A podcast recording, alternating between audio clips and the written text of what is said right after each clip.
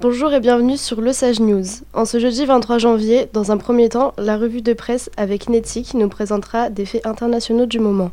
Ensuite, nous allons entendre Victoria sur les présidentielles grecques. Pour continuer, Méliane nous présentera quatre faits d'actualité nationaux. Et pour conclure la revue de presse, Gabriel nous informera sur les inondations de notre pays. Poursuivi de nouveau de Méliane qui nous présentera un fait historique d'il y a 100 ans. Et pour finir, Marc nous présentera le jeu des mille neurones. Laissons maintenant la parole à Netty. Dans la nuit du 20 janvier 2020, eut lieu une fusillade mortelle aux États-Unis devant une boîte de nuit de Kansas City. Il y eut deux morts et au moins 15 blessés, dont trois dans un état critique. Ensuite, le 21 janvier, dans le nord du Québec, cinq touristes français qui participaient à une randonnée en motoneige sont portés disparus. Leur guide canadien, lui, est mort. La tempête Gloria a frappé l'Espagne et a fait six morts et quatre disparus. Il y eut également l'apparition d'un mystérieux nouveau virus en Chine, le coronavirus, qui a déjà fait neuf morts en Asie et se propage dans d'autres pays, notamment les États-Unis. Enfin, le 22 janvier 2020 eurent lieu les élections présidentielles en Grèce.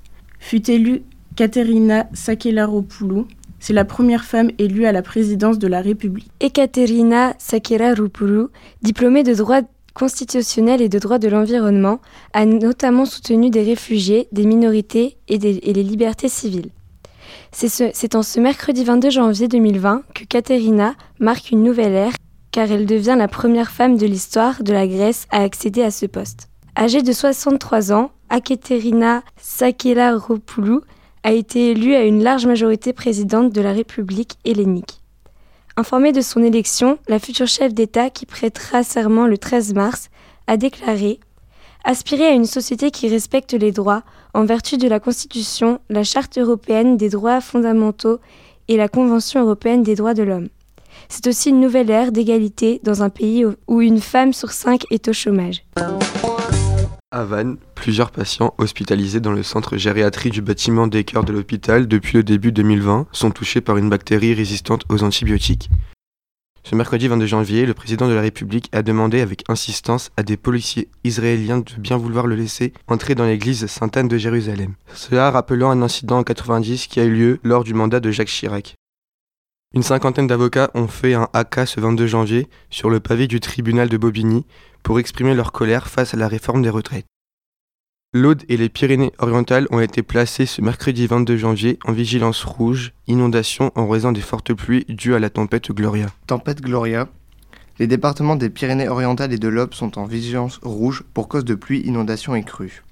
Dans les Pyrénées-Orientales, la préfecture annonce qu'environ 23 000 foyers sont privés d'électricité. La GLI était également en vigilance rouge. Des mesures ont été prises dans les communes touchées par les débordements du fleuve, comme à Cléva, Torel, mais encore Saint-Laurent de la Solanque. Les pompiers, militaires et les gendarmes sont mobilisés partout dans les deux départements. Certains collèges, lycées, mais encore des écoles primaires ont dû fermer leurs portes pour des raisons de sécurité. Dans la nuit du, mercredi 22 au jeudi 23, Près de 1500 personnes ont été évacuées de leur logement suite au débordement de la Glie pour des raisons de sécurité. Merci pour ces informations de la revue de presse. C'est maintenant au tour de Méliane de nous présenter un fait historique d'il y a 100 ans. Il y a 100 ans, en janvier, le traité de Versailles entre en application. L'Allemagne perd le huitième de son territoire acquis en 1914. Merci beaucoup Méliane. Laissons maintenant la parole à Marc qui va nous présenter notre jeu 1000 neurones. Bienvenue dans notre jeu, le jeu des 1000 neurones, où nous cherchons chaque semaine des villes ayant eu plusieurs noms dans son histoire. Par exemple Istanbul qui s'appelait Byzance à l'époque des Grecs et Constantinople du 4e au 15e siècle.